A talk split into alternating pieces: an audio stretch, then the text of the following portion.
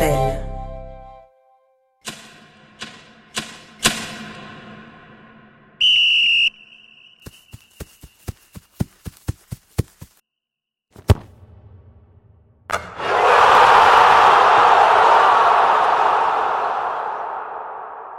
Presenta Cada cuatro, una historia de los mundiales.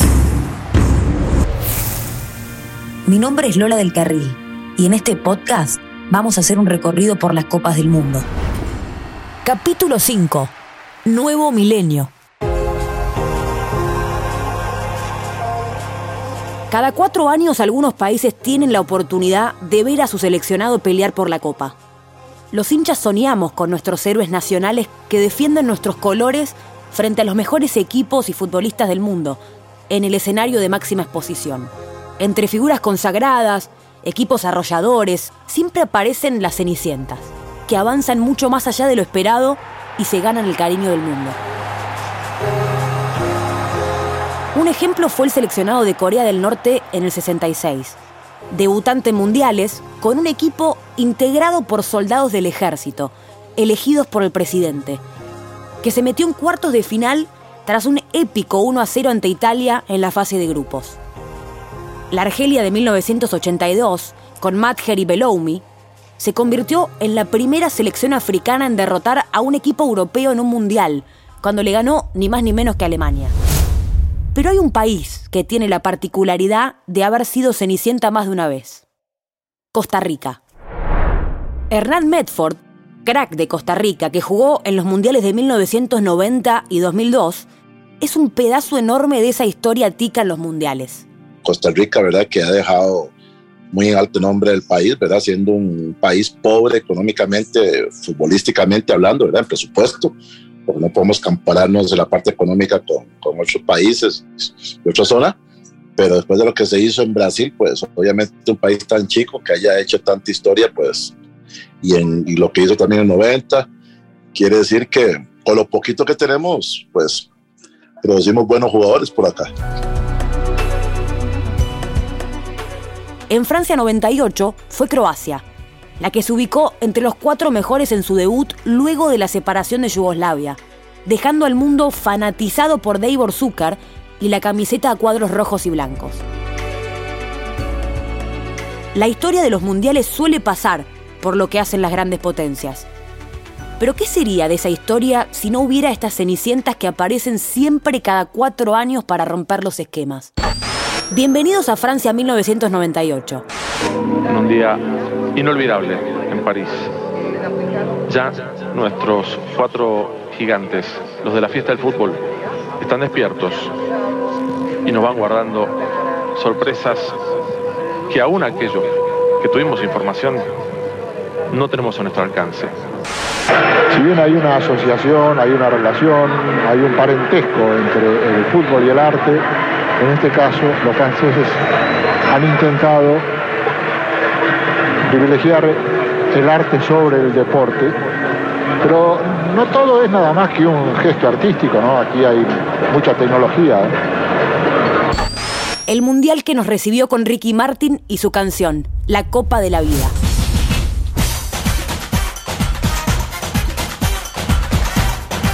Acá, en este mundial y en este fin de siglo, muchas cosas empezaron a cambiar. El mundo hiperconectado nos permitía ver fútbol de todos lados. Ya no era necesario esperar cuatro años para descubrir a un nigeriano talentoso o a un noruego metedor, porque se lo podía ver jugar todas las semanas en las mejores ligas del mundo, desde cualquier parte del planeta. Y en esto mucho tuvo que ver la ley Bosman, que entró en vigencia en 1995 y que lleva el nombre del futbolista belga Jean-Marc Bosman. A partir de un reclamo laboral del jugador por una transferencia desde un club belga a uno de Francia, Bosman sentó un precedente que cambió para siempre muchas reglas del fútbol. Por ejemplo, si un francés jugaba en Portugal, era considerado extranjero. Sin embargo, un portavoz de la UEFA dijo que espera que los clubes conserven de manera voluntaria la famosa regla de 3 más 2 durante la presente temporada. Esta regla significa que los equipos pueden alinear únicamente tres extranjeros y dos jugadores nacionalizados. La Corte Europea de Justicia sentenció, tras finalizar el llamado caso Bosman el 15 de diciembre, que los reglamentos de restricción de extranjeros y transferencias de la UEFA infringían las leyes de libre circulación de trabajadores de la Unión Europea. Mientras la UEFA decidió flexibilizar su reglamento, su presidente, el sueco Lennart Johansson, dejó en claro que no está conforme con la actitud hostil de la Unión Europea. Mi nombre es Alfredo Sainz y soy periodista especializado en negocios y marcas. Muchas veces se dice que, que Bosman cambió la, la historia del fútbol más que Maradona o Pelé o ahora Messi, y desde un punto de vista económico algo de eso hay creo que el mayor impacto es que termina globalizando el mercado de los jugadores. El fútbol ya se estaba globalizando, pero los jugadores eran como territorio, cada, cada liga se nutría de jugadores propios.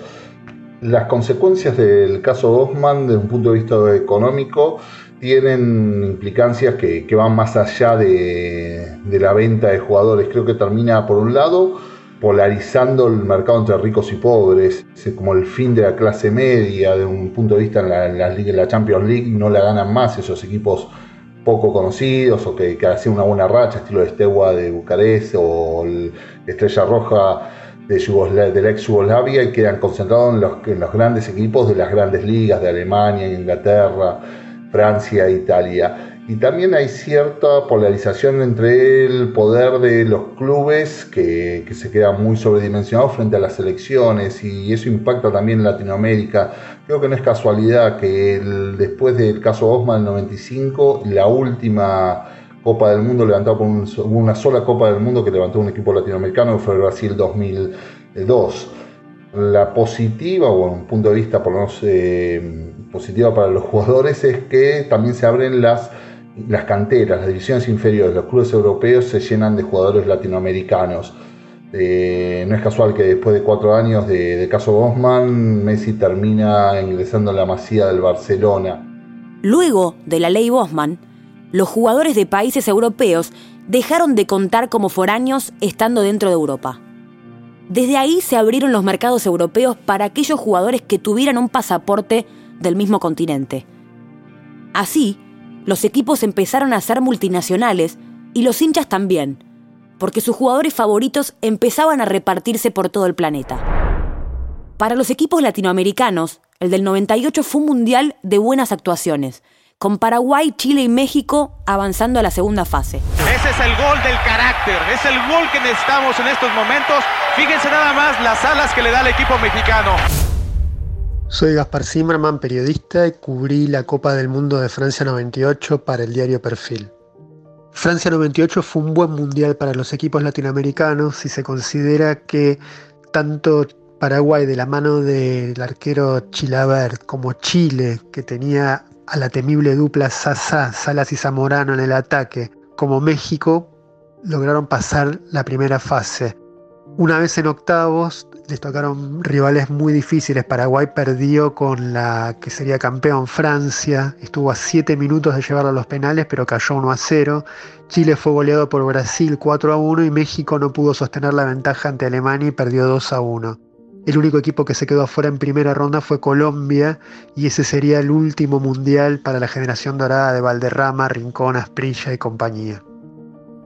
A la Argentina le tocó una zona accesible con tres debutantes, Japón, Jamaica y Croacia, les ganó sin sobresaltos y ya en octavos de final se puso más espinoso el camino. Fue un empate durísimo contra Inglaterra, un 2 a 2 que hizo que Argentina tuviera que ir a los penales para lograr pasar a cuartos de final. Y en esa instancia también un partido muy duro contra Holanda, eh, cambiante, iba empatando uno a uno. Argentina parecía estar más cerca del segundo cuando fue expulsado el burrito Ortega y sobre la hora Berkham puso fin al sueño argentino en cuartos de final. A terminar el partido, la saca Fran de Mora afuera, afuera, eliminado. Increíble, increíble, insólita. Increíble. Nos vamos del mundial. No se puede creer. Sinceramente, no se puede creer. Mauricio Pineda vivió desde adentro con la albiceleste ese mundial y hasta se dio el gusto de gritar un gol contra Croacia. Tiene el burrito para Pineda, para Pineda, para Pineda, Pineda, Pineda. El loco y hace el gol, el loco, gol. Yo me acuerdo de entrar, estar entrando en calor, yo no jugaba nunca. Eh, yo era parte de, de los planteles, estaba en el banco de suplente, pero prácticamente no entraba. Imagínate que toda mi familia, mis hermanos, mi mamá, mi papá, ninguno había ido a Francia. Porque yo le dije, ¿qué van a ir si yo no voy a jugar? Quédense en casa. Y fue increíble. Terminé el gol y lo primero que hago es festejarlo con el primer compañero que me cruzo y doblo para la derecha y el primero que está es Batistuta.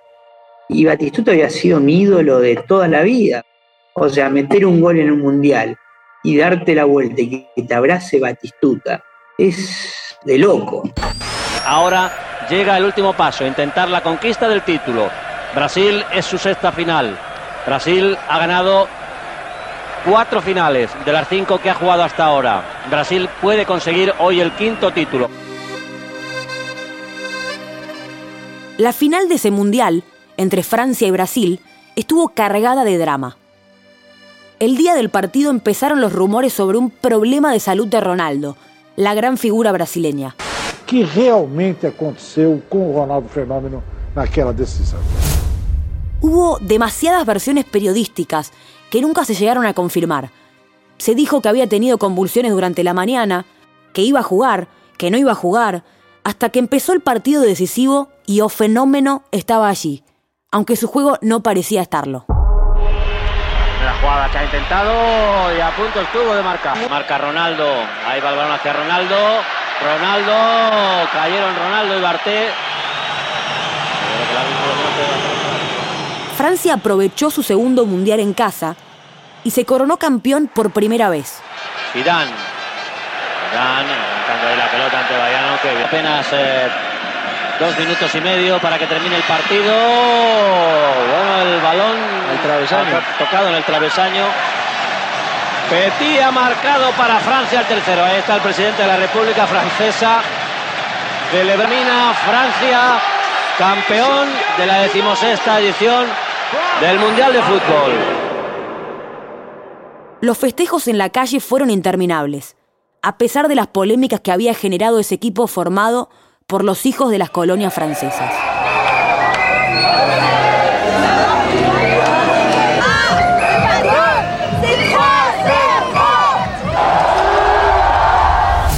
Padilla, periodista e historiador catalán, describe con precisión este escenario. El Mundial de Francia de 1998 llegó en un, en un, momento en que en Francia estaba viviendo una auténtica revolución política provocada por el impacto del aumento de la, de la extrema derecha encarnada en el Frente Nacional de, Jean-Marie Le Pen, que usó durante los años anteriores a la organización del, torneo el, hecho de que habían futbolistas de diferentes razas en, la selección para poder echarle más madera al fuego que estaba creando los jóvenes de origen africano, de, origen caribeño, de origen asiático, que llegaban, empiezan a, practicar deportes y cambian obviamente el perfil del, deporte francés y provoca eh, esa generación dorada del 98 en que tenemos jugadores de origen, de origen, África, de origen Sudáfrica, de, de África subsahariana, del Magreb, armenios.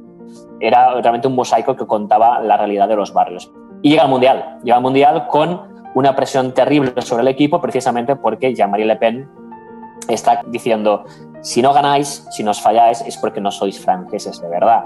Nos estáis robando los símbolos.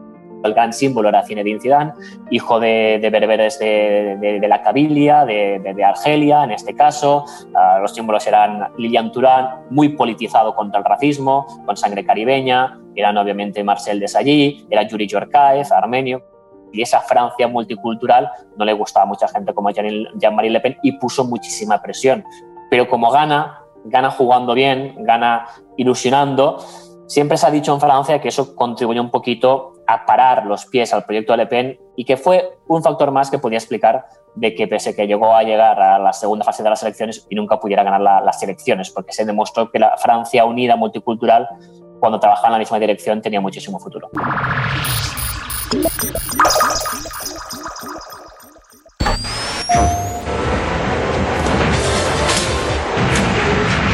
すべてのゲームはここに集まるゲームの塊プレイステーション出た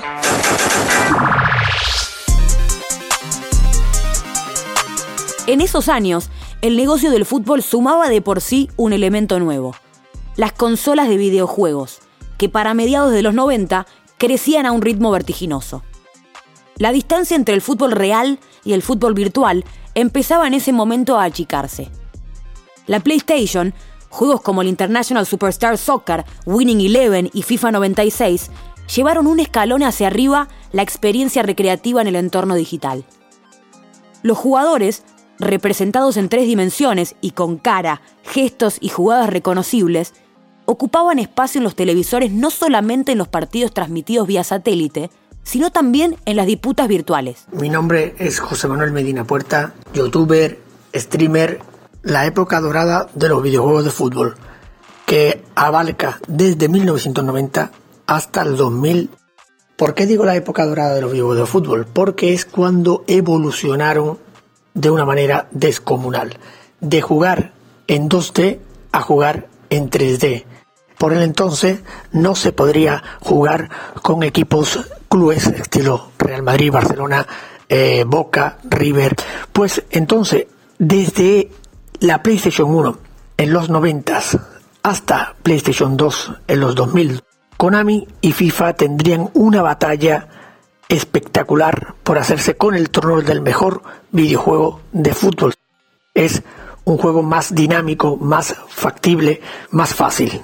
Y Konami apostaría por la simulación, la recreación de jugadas reales, movimientos, incluso parábolas del balón. ¿Qué pasa? Que desde los años 90 hacia los 2000, Konami fue la gran dominadora de los juegos de fútbol. ¿Por qué? Porque en tema de jugabilidad, en tema gráfica, fueron los que evolucionaron los juegos de fútbol en las consolas. FIFA tendría lo suyo, que era muy facilito, y tenía también muchas licencias. Konami tenía la jugabilidad y no tenía licencias. La FIFA lo abonaba y no tenía ningún problema en tenerlo. Y Konami le costaba mucho tener licencias de los jugadores, licencias de los equipos. El pasaje de un siglo a otro, que también marcó la transición de un milenio al siguiente, podría resumirse en una sola palabra. Globalización. Aparecen iTunes y Wikipedia. Vladimir Putin y George Bush asumen el poder. El ataque terrorista a las Torres Gemelas el 11 de septiembre de 2001. Un largo proceso social, económico y político para transitar el fin o la pausa de la Guerra Fría. Europa comienza a unificarse económicamente con la entrada en vigencia del euro como moneda común. En Brasil, Lula se prepara para asumir la presidencia mientras Argentina pasaba por una nueva crisis que la llevó a tener cinco presidentes en 11 días. En medio de todo ese ajetreo, el planeta se conectó. La Copa del Mundo llegó a Asia por primera vez.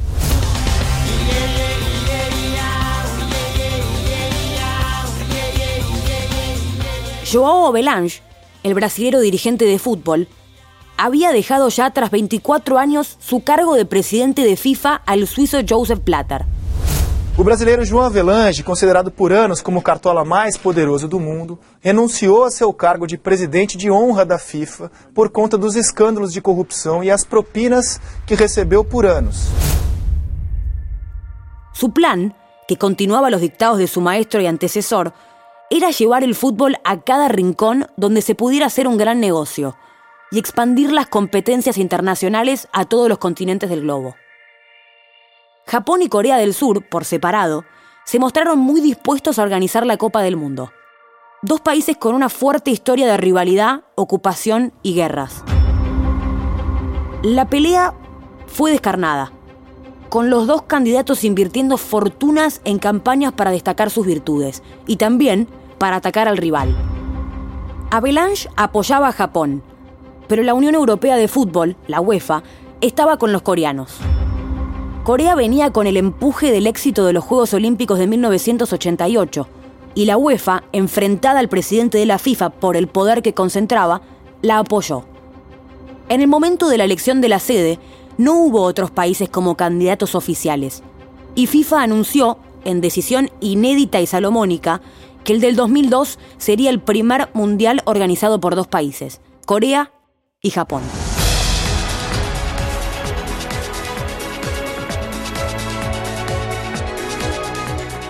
En Corea-Japón 2002, la Copa del Mundo había debutado con una sorpresa en el partido que dio comienzo a la máxima cita. Senegal, en el primer cotejo mundialista de su historia, se enfrentó a Francia.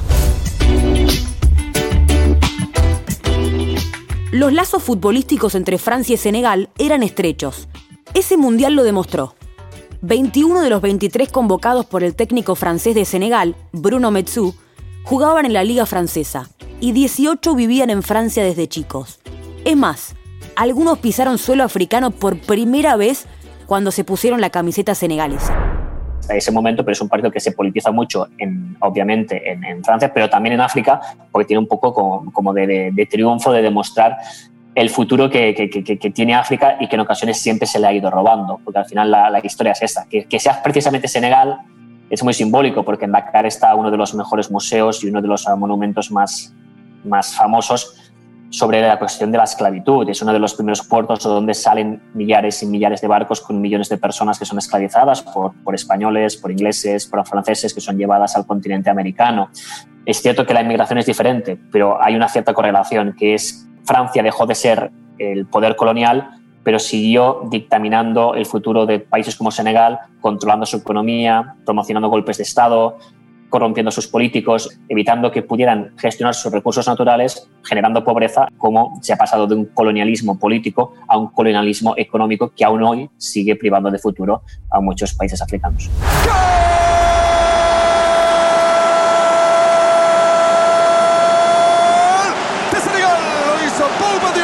a los 29 minutos del primer tiempo. Senegal 1, Francia 0, Paul Diop lo hizo. En la final, Ronaldo logró hacer olvidar lo que le había pasado cuatro años antes y anotó los dos goles con los que Brasil superó a Alemania para conseguir su quinta estrella. En 2007 nace Justin.tv, que acabaría siendo, redoble de tambores, Twitch, su plataforma de live stream. Y cada vez más gente se lanzaba al mundo de las retransmisiones en vivo. Y da la casualidad que el ámbito que empieza a ganar más importancia y popularidad es el gaming. Era un concepto innovador y muy interesante, poder ver gente jugar a tus juegos favoritos desde el sillón de tu casa. En 2013, Twitch y sus partidas en directo ya reunían a más de 45 millones de viewers al mes. A partir de 2013, YouTube ya permite streamear a cualquier usuario que esté registrado. En 2015 aparece Periscope, una aplicación adquirida por Twitter con la que solamente con el móvil ya podíamos hacer un directo interactuando con nuestra audiencia. En 2016, también Instagram y Facebook se suben al carro del stream, con Instagram Live y Facebook Live. A partir de aquí, los números no han hecho más que crecer. Para finales de 2019, para que os hagáis una idea, entre todos los usuarios del mundo habían mirado más de mil millones de horas de contenido en directo. Y otro dato que os dejo, para finales de 2021 se calcula que esta industria habrá facturado un total de 70 mil millones de dólares. Sin olvidarnos de que Twitch es la plataforma que más contenido en directo reproduce, con una media de unos 30 millones de visitantes al día. Además, el negocio del fútbol está siendo modificado de raíz por la participación de streamers, gamers e influencers. En 1995 se crea la primera herramienta pública que permite retransmitir en directo, el Real Player. Y después de un evento cultural, ¿qué sería lo siguiente que se le ocurriría a alguien para retransmitir en directo? Soy Nicolás Brandoni, director ejecutivo de PIC, una compañía dedicada al streaming de contenidos en vivo y a los esports. Desde ya hace algunos años las audiencias comenzaron a trasladarse de los medios tradicionales hacia los medios digitales. Con la aparición de plataformas como YouTube o Twitch surgieron celebridades nuevas que son nativas del mundo digital, que tienen otro lenguaje. Los youtubers, los streamers, los tiktokers son personas que generan el contenido por sus propios medios y sin tener que seguir guiones.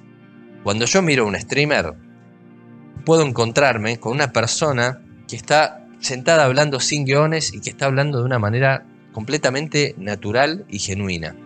Entonces, la diferencia que podemos ver es que el streamer, cuando va, por ejemplo, a hacer una entrevista, no es tanto una entrevista, sino que es una charla, en donde vos como usuario podés sentirte mucho más identificado con esa charla porque le está haciendo preguntas que van más allá de lo que cualquiera podría haber preguntado. Son preguntas que se le ocurren en el momento y que incluso al tener una herramienta que es la interacción en vivo, porque recordemos que Twitch tiene un chat en vivo, la audiencia es parte de esa conversación. Y es justamente eso, es una conversación. No te está bajando una información, sino que te está permitiendo ser parte de una conversación. Y que incluso del lado del entrevistado, cuando un streamer busca, por ejemplo, a una figura para conversar con, con ella, esta figura también puede preferir, y muchas veces pasa, conversar de una manera distendida, mucho más real y mucho más humana, que tener que responder preguntas que en muchos casos son incisivas, en otros casos no tanto. Después de 21 años, Messi se va del Barcelona. Esa noche, como despedida, invita a cenar a sus íntimos amigos. Sergio El Kun Agüero, activo jugador de esports y hoy uno de los más importantes streamers de habla hispana, invita a dos pesos pesados, Ibai y Coscu. Y de repente estaba la madre del Kun y, y me dice la, la madre del Kun, Ibai, disfruta, esto solo pasa una vez en la vida. Yo ya en la casa de Messi, estaba en la casa de Messi y no lo sabía todavía. No sé qué coño está pasando, que había ahí un puto pavo grabándome y ahora te pones que vas a llorar. O sea, pero eh, ¿quién me va a cocinar hoy? Me dice, estamos en la casa de Messi. Y yo, Nos eligió Messi, amigos. Nos eligió Messi. Amigo, es que el Kun, amigo, no tiene sentido. El Kun no tiene sentido. Me hicieron feliz, me hicieron muy feliz. Y, toda esa energía que traspasaron en mí, la quiero traspasar en ustedes, que son una banda de gente y que me están escuchando. Y que, de verdad, les juro que yo sin ustedes no hubiera conocido al Kun, tampoco hubiera conocido a Ibai.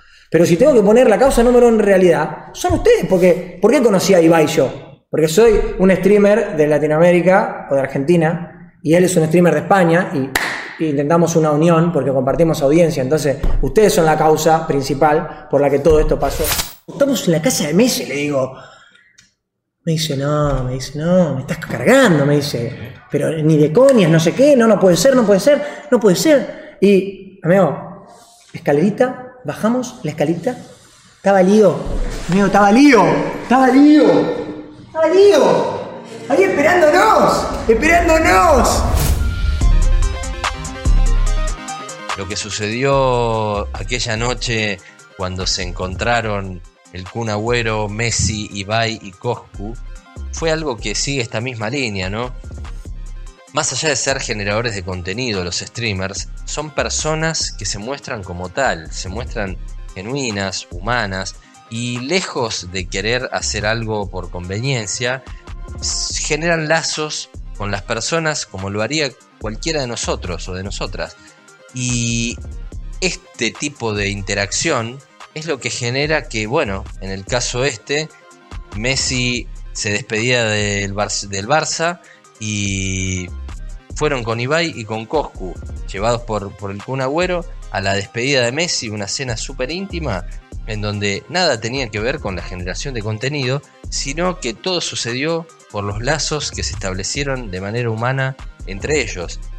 Aquella noche, el máximo ícono del fútbol mundial, Lionel Messi, tomó postura respecto al nuevo ecosistema mediático. Le dio la mano al streaming y le dio la espalda a la televisión. Fue una nueva manera de decir bienvenidos. Este va a ser un año icónico, histórico, porque se presenta un nuevo formato de contenidos en un mundial. Todos los años estamos acostumbrados a ver eh, formatos televisivos, pero este año va a ser el primer mundial donde van streamers a realizar coberturas.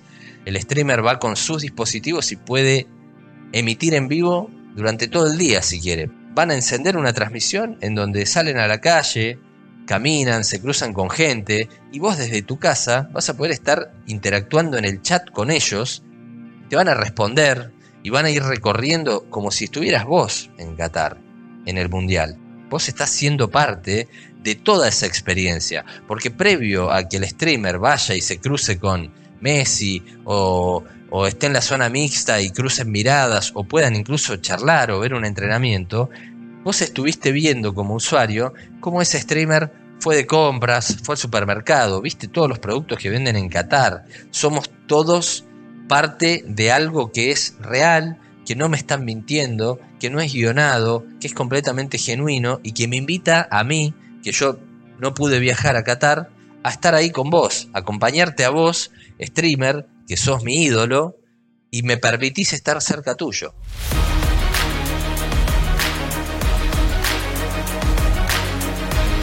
Cada cuatro es el primer podcast de Mantel, conducido por Lola del Carril, producción ejecutiva de Andreina Jimmy y Federico Novik. Producción periodística Federico Kotlar. El guion lo escribió Gustavo Carucha de Estiar. El diseño sonoro lo hicieron Federico Schuchman, Ariel Schuchman y Gonzalo Messi, de Estudio Red. La dirección visual la hizo Manuel Sebastián Smith. Asesoramiento legal de Félix Selú. Mantel agradece a a quienes dieron testimonio, a quienes facilitaron los testimonios, a Paula de la Cruz, Guillermo Fierita, Catalano, Gustavo Turner y a Nicolás Yarsura. Y a mí, Emilio, que leí los créditos. ¿Ya está bien?